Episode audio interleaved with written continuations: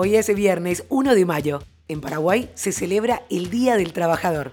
Feliz día para todos. Y esto es el Franco Informador, tu mejor opción para estar al día con las noticias, de manera fresca, ágil y divertida, en menos de 10 minutos y sobre la marcha. Soy Soledad Franco. Allá vamos.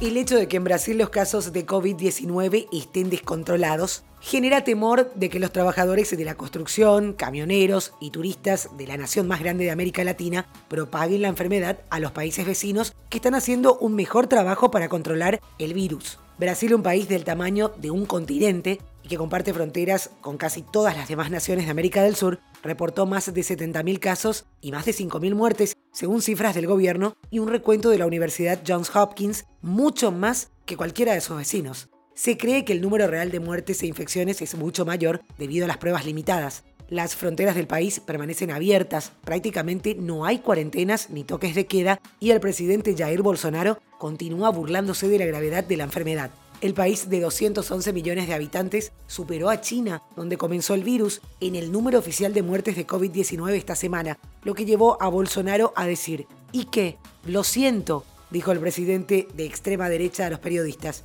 ¿Qué quieren que haga?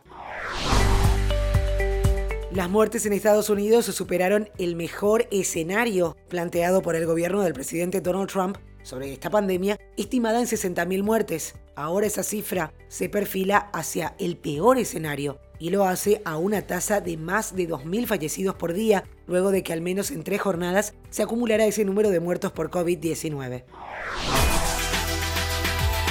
El primer ministro ruso Mikhail Mishustin informó el jueves que dio positivo al COVID-19. Se convierte así en el funcionario de Rusia de mayor rango en contagiarse. Mishustin comentó al presidente ruso Vladimir Putin durante una videollamada que se sometería a un autoconfinamiento, pero planea mantenerse en contacto sobre cuestiones políticas importantes. De momento se desconoce cuándo fue la última vez que los dos hombres se reunieron.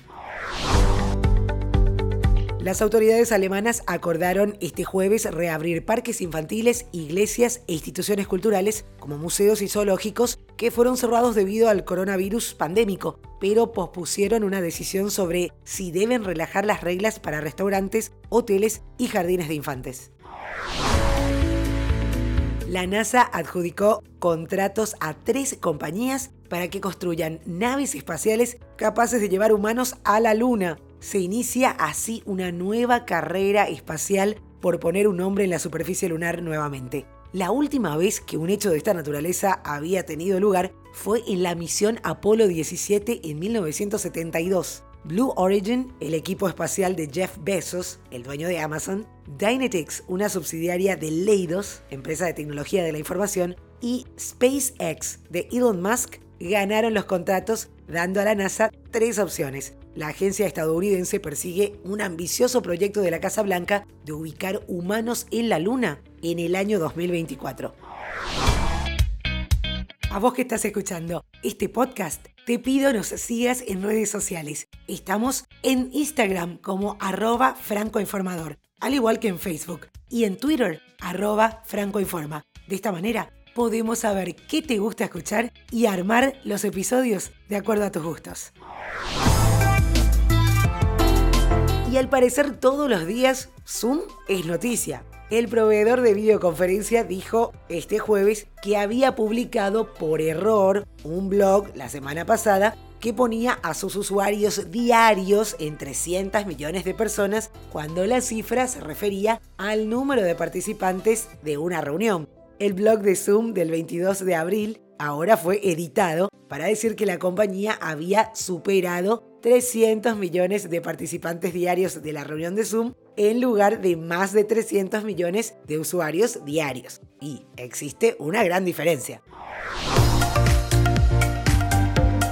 La Liga de Fútbol Profesional de Francia anunció el cierre anticipado del campeonato francés y declaró al Paris Saint-Germain como campeón de la competencia. La decisión fue tomada después de una votación de los miembros de la entidad francesa considerando la declaración del primer ministro del país, Edouard Philippe, de prohibir la práctica del deporte de equipo en Francia y la disputa de las rondas restantes de la temporada 19-20 del campeonato francés debido a la pandemia. El PSG, que ganó el título por novena vez, el Olympique Marsella y el Rennes terminan en G3, zona clasificatoria para la próxima edición de la Liga de Campeones. En cuarto lugar, Lille se aseguró un lugar en la Europa League. Y en la parte inferior de la mesa, Amiens y Toulouse descendieron. Más de las noticias deportivas. La NASCAR anunció este jueves que reanudará su temporada sin público el 17 de mayo en el Darlington Raceway de Carolina del Sur y que la Cup Series, su máxima categoría, realizará tres carreras más en un periodo de 10 días. Así NASCAR se une a UFC como las primeras grandes organizaciones deportivas que anuncian fechas específicas para su retorno desde que la pandemia paralizó la actividad en Estados Unidos para agendar. El brasileño Enzo Fittipaldi, nieto de la leyenda Emerson Fittipaldi y piloto de la Ferrari Driver Academy, va a competir este domingo en el Gran Premio Virtual de Fórmula 1 junto a Charles Leclerc, el primer piloto de Ferrari en la categoría. Esta carrera será en el circuito de Interlagos a las 2 de la tarde hora de Brasilia con el juego F1 2019 el campeón italiano de Fórmula 4 en 2018 y subcampeón en Fórmula 3 regional en 2019, Enzo celebró la oportunidad de competir junto al de Mónaco, que ganó dos de las tres etapas en el campeonato virtual.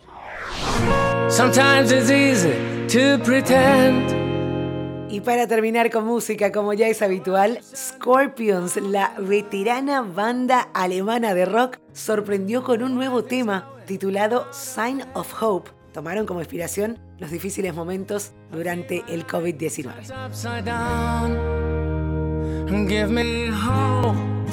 Y esto es todo por hoy. Ya estás al día con la información. Te recuerdo que podés escuchar todos los episodios del podcast en la página web www.francoinformador.com barra episodios. Tenés ahí también los links de las noticias que menciono en cada uno de los episodios. Estamos también en todas las plataformas de podcast. Recomendanos para que más gente pueda estar informada en menos de 10 minutos. Feliz fin de semana y te espero de vuelta el lunes con más información.